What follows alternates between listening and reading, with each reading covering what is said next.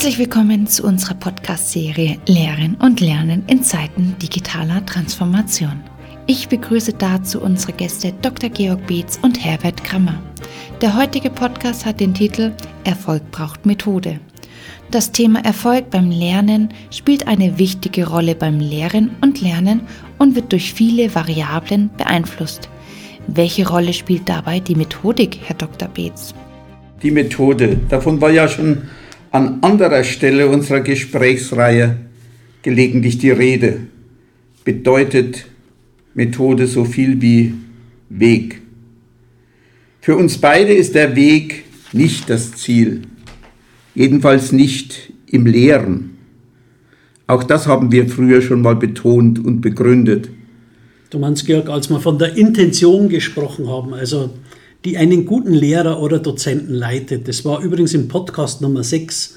Da ging es um das Berliner Modell und die Struktur oder die Anatomie von Unterricht und seinen Bedingungs- und Entscheidungsfeldern. Ja, Lehren ist ein zielgerichtetes Handeln.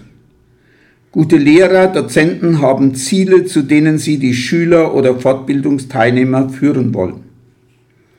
Die Lernziele, die können zum Beispiel in einem Zuwachs an Sach- und Fachkenntnissen bestehen oder in einer Festigung oder Änderung von Einstellungen und Bereitschaften oder auch in der Aneignung praktischer Fertigkeiten. Und je nachdem gilt es dafür, einen guten, zielführenden Weg zu finden. Insofern bestimmt das Ziel den Weg. Aber ohne Weg kommt man auch nicht wirklich ans Ziel, nicht zum Lehr- und Lernerfolg. Also Ziel und Weg, Methode brauchen sich gegenseitig. Ein Ziel ist ja auch nur ein Punkt oder ein Zustand in der Gedanken- und Vorstellungswelt. Und es bleibt dort auch in der Vorstellung ohne den Weg, den man zum Ziel geht. Insofern, Georg stimmt's, Erfolg braucht Methode Erfolg braucht Weg, nicht irgendeinen, sondern den guten, passenden, zielführenden Weg. Die Frage ist nur, was ist der zielführende Weg beim Lehren?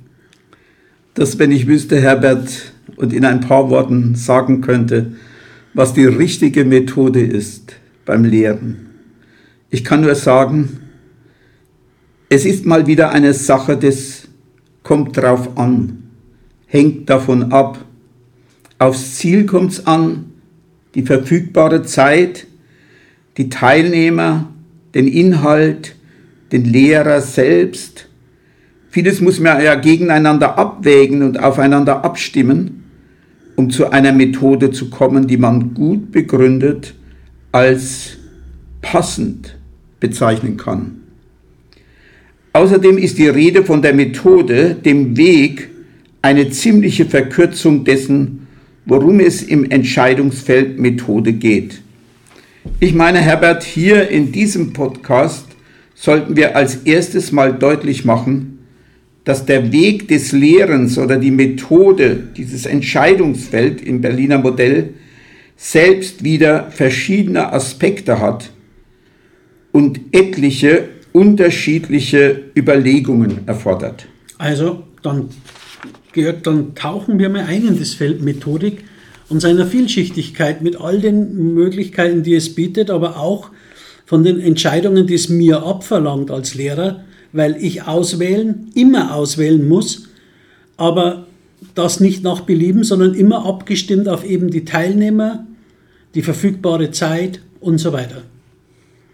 Wenn ich das so recht sehe, hatten wir ja dann und wann ja schon so nebenbei einen Aspekt oder Teilbereich des vielschichtigen Methodenfeldes erwähnt, wenn wir von der Darbietung des Wissens oder von Dialog und Gesprächsformen oder Monolog bzw. Vortrag gesprochen haben.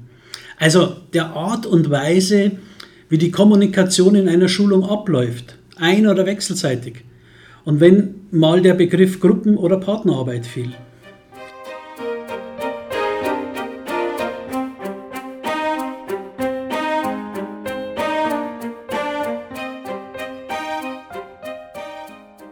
Das sind schon zwei Dimensionen oder Bereiche der Methodik angesprochen, die wir auseinanderhalten sollten.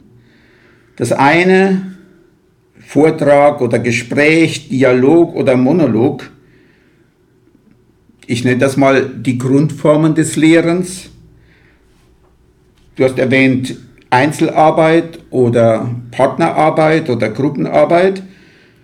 Das sind Sozialformen des Lehrens. Beides sollten wir auseinanderhalten. Ich fange mal mit der Grundform an.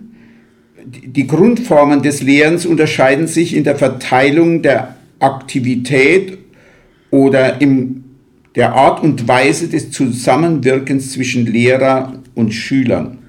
Im Grunde genommen gibt es drei Grundmuster, drei Grundformen des Lehrens. Da ist zum einen die darstellende oder darbietende Grundform. Der Lehrer bietet, sagt das Wort schon, beziehungsweise stellt das Wissen selbst dar. Er ist der Aktive, der Schüler nimmt auf oder soll es aufnehmen. Unter diese Grundform fällt etwa der Vortrag oder die Erzählung, ob mit oder ohne Bilder und ohne schematische Abbildungen garniert. Auch das 20-Minuten-Referat, das ein Student im Uniseminar hält, gehört in diese darstellende Lehrmethode. In dieser Zeit ist er der Darbietende. Alle anderen hören und schauen zu. Ja, auch eine PowerPoint-Präsentation gehört dann, oder Georg, dazu oder ja. ein eingespielter Lehrfilm. Es ist Darbietung von Information. Den sonstigen Teilnehmern bleibt das Zuhören und Aufnehmen der Information. Und digitalisierte Lehreinheiten zum Selbststudium fallen ebenfalls drunter, auch wenn sie optisch super kreativ aufgehübscht sind. Eine zweite Grundform des Lehrens mit anderer Aktivitätsverteilung ist das erarbeitende oder fragend entwickelnde Vorgehen. Der Lehrer aktiviert mit Fragen und sonstigen Impulsen die Schüler und es kommt zu einem Hin und Her, einem Lehrgespräch oder auch einer Diskussion in der Klasse.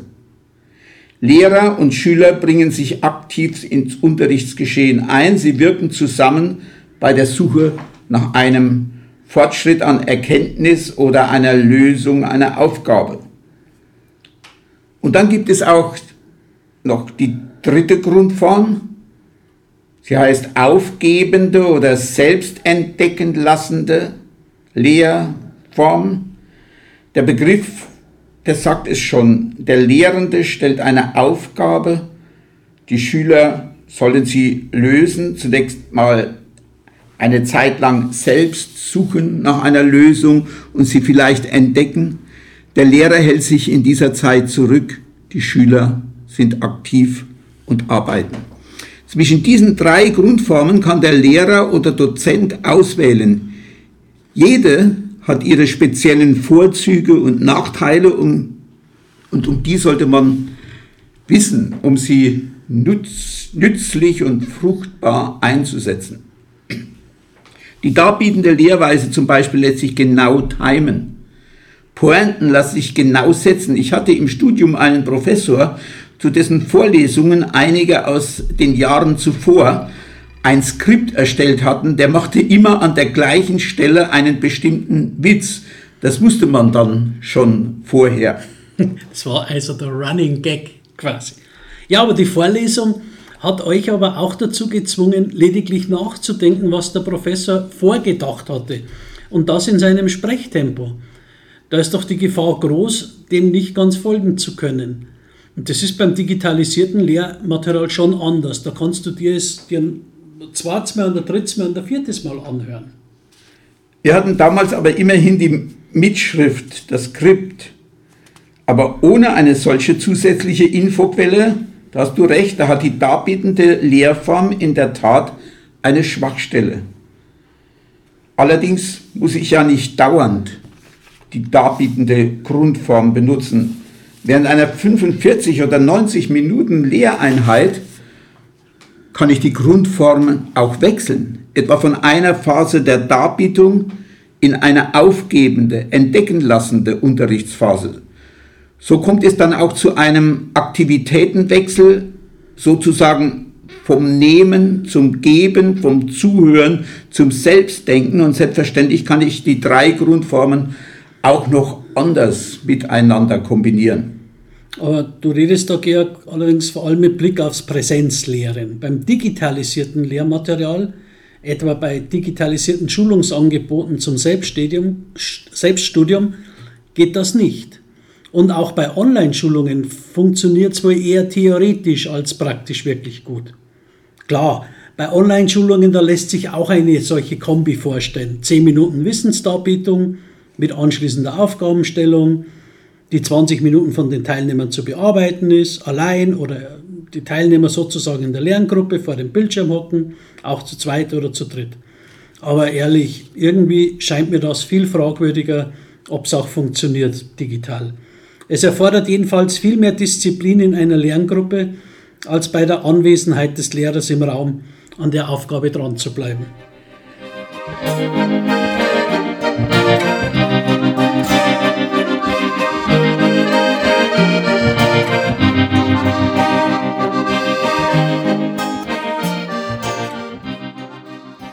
Hat eben alles, Herbert, seine zwei Seiten, spezielle Vor- und Nachteile. Jedes Methode eröffnet Chancen fürs Lehren und setzt ihm Grenzen. Ich meine, dass die Zwischenschaltung von Technik auf jeden Fall stark einen zweiten Bereich der Methodik tangiert, beeinträchtigt und schmälert. Ich hatte es vorhin ja schon angedeutet, neben den Grundformen gibt es die sogenannten Sozialformen. Gemeint sind die diversen Möglichkeiten, die unterrichtsbezogenen Beziehungen zwischen Lehrer und Schüler zu planen und zu gestalten. Auch da gibt es wieder eine Menge Auswahl. Ich kann als Lehrer wählen zwischen Einzelarbeit, Partnerarbeit, Kleingruppenarbeit bei der entdecken lassenden Grundform. In und mit der ganzen Klasse kann ich im Lehrgespräch oder der Diskussion im Zusammenwirken von Schülern oder Teilnehmern und Dozent Einsichten und Problemlösungen erarbeiten. Und nochmals beziehungsmäßig anders verhält es sich sozusagen mit der Wissensdarbietung vor der Klasse der Vortragsweise. Wie bei den Grundformen lassen sich selbstverständlich auch die Sozialformen im Verlauf einer Doppelstunde wechseln und miteinander kombinieren. Und wie bei den Grundformen hat jede Sozialform wieder ihre Vorzüge und Nachteile und speziellen Einsatzbedingungen und speziellen Einfluss auf die Lernwirkung. Was die Beziehungen, Georg, untereinander im Publikum anbelangt, unterscheidet sich eine selbst ablaufende beziehungsweise durch den Anwender Folie zu Folie weiterschaltbare PowerPoint-Präsentation, also nicht von der Predigt oder dem Festvortrag.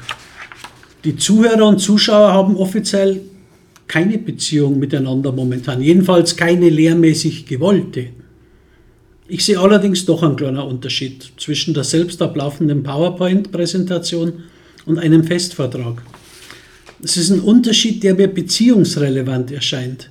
Denn wenn die PowerPoint-Präsentation den Redner oder Dozenten ersetzt, weil sie sozusagen seinen Vortrag bereits vorweg aufgenommen hat, damit geht sicherlich ein anderer Effekt einher als beim personalisierten PowerPoint-unterstützten Vortrag, bei dem ich den Redner oder Dozenten auch noch live agieren sehe. Mit allem, was bei live sein kann, von Verhaspeln bis zur Mimik und Gestik wie ich auch bei Bedarf Fragen einwerfen könnte. Das glaube ich auch, dass es wirkungsmäßig nicht das gleiche ist. Vielleicht, ich weiß es nicht, hat das auch schon mal jemand untersucht. Allerdings warne ich vor einem Schnellschuss in der Einschätzung, ob es einen positiver oder einen negativen Effekt ausmacht, den die PowerPoint-Präsentation im Publikum auslöst wenn man nur eine Stimme hört, aber den Sprecher, den Sender nicht sieht. Wovon wir hier reden, Herbert, das sind ja alles sozusagen Worthülsen. Die Grundformen des Lehrers, Lehrens, die Sozialformen, Lehrgespräch, Gruppenarbeit, darbietendes Lehren im Vortrag oder PowerPoint. das sind alles Worthülsen für mich. Dabei kommt es ja doch in der freien Wildbahn und was ihre Wirkung anlangt, entscheidend darauf an, wie ich diese methodischen Formen qualitativ konkret ausgestalte. Und das gilt natürlich auch für eine digitalisierte Präsentation oder einen Festvortrag. Es gibt einschläfernde Redner und Mitreisende. Und Mimik und Gestik, die können einem manchmal beim Redner auch aufregen. Ja, aber auch die vor Anglizismen triefenden PowerPoint-Präsentationen und die vielen von oben und unten rechts und links einschießenden Textbalken und erscheinenden Grafiken in allen Farben. Auch das kann Aversion wecken, wenn man das Gefühl bekommt, der Dozent will Eindruck schinden, dass er viel drauf hat und auf der Höhe der Zeit ist. Aber der Infowert dagegen geht auf Null.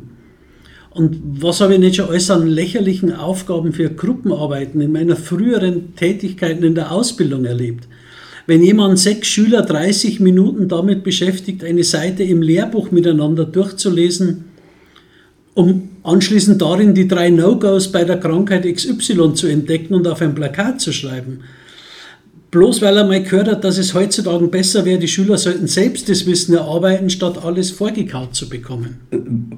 Was ja im Grundsatz nicht falsch ist, es stimmt ja, aber die praktische Umsetzung und Aus, Ausführung guter Grundsätze, die kann eben ich unbedacht planen und realisieren oder eben auch reflektiert. Und das gilt nicht nur für die Grundformen und Sozialformen des Lehrens, das gilt auch für alle anderen Bereiche des Methodischen.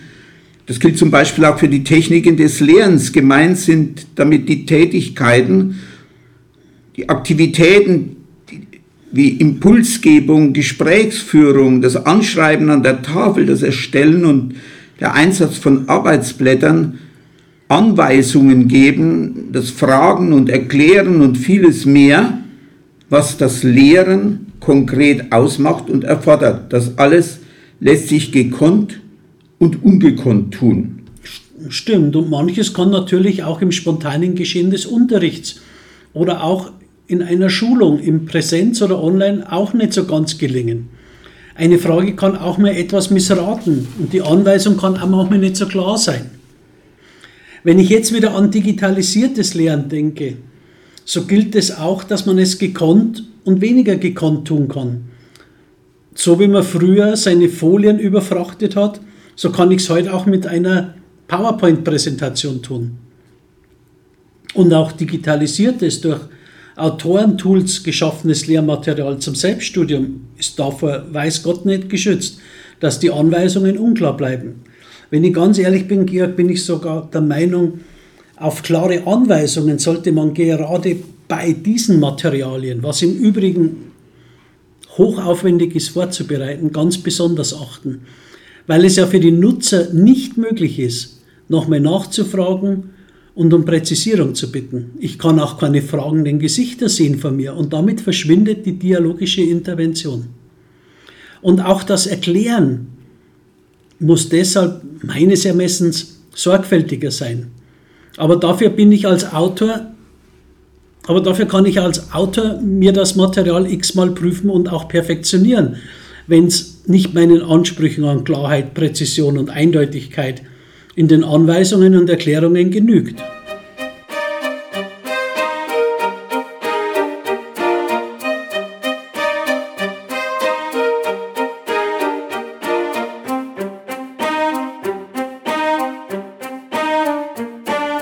Das ist eben wieder ein Vorteil, den die Technologie bietet. Es hat eben alles seine zwei Seiten. Aber ob analog und digital, einen Bereich des umfangreichen Methodenfeldes sollten wir unbedingt noch, mal, noch erwähnen.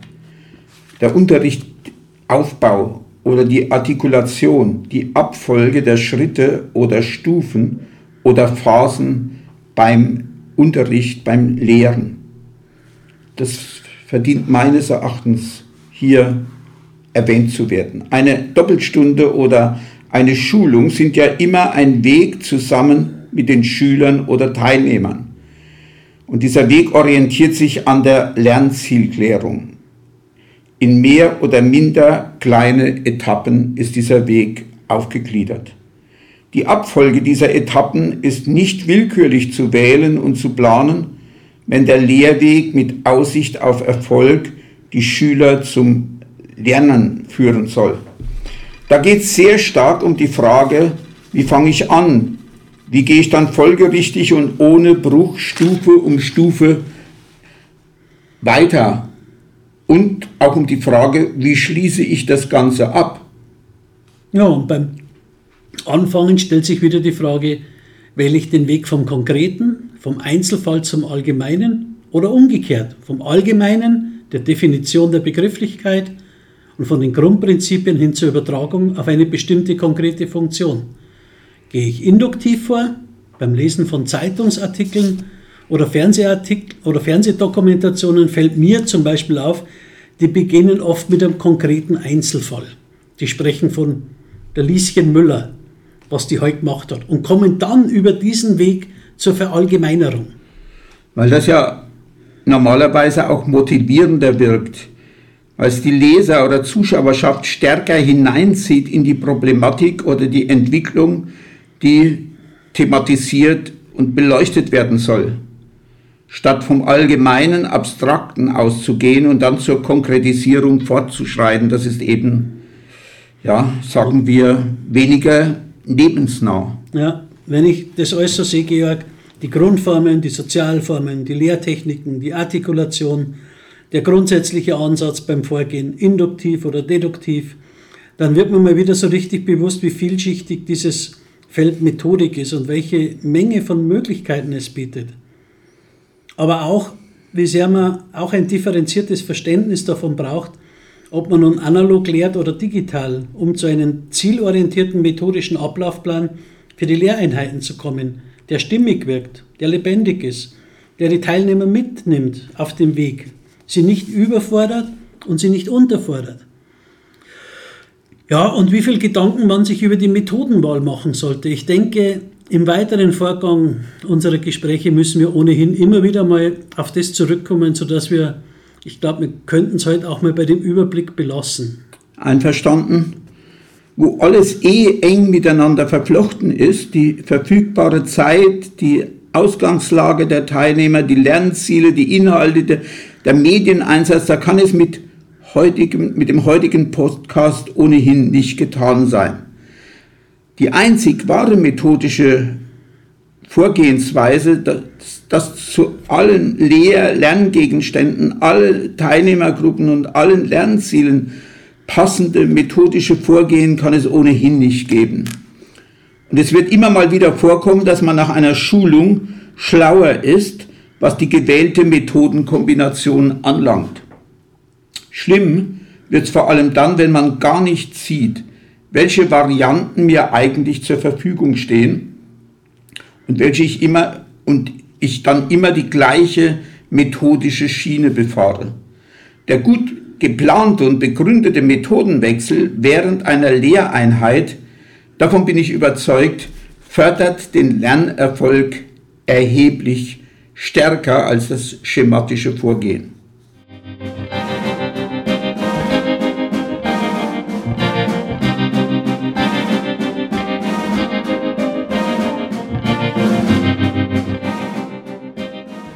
Wir sind am Schluss des Podcasts angekommen. Ich würde mich freuen, von jedem von Ihnen einen Schlusssatz zu hören.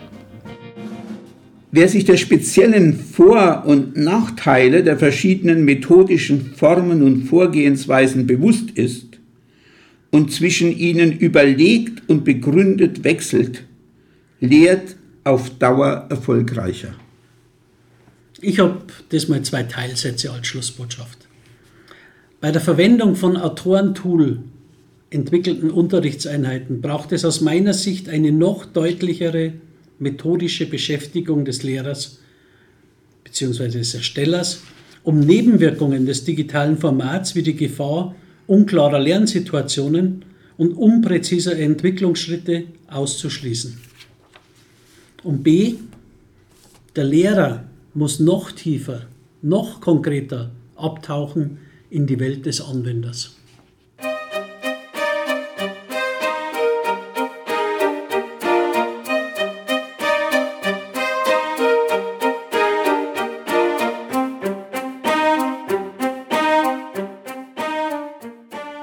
Das war es auch schon wieder mit dieser Podcast-Folge. Vielen Dank fürs Zuhören. Weitere Informationen zu Krammer und Partner findest du auf unserer Webseite unter krammer-partner.de oder auf unserem Instagram-Kanal. Bis zur nächsten Folge. Beste Grüße, dein Krammer und Partner-Team.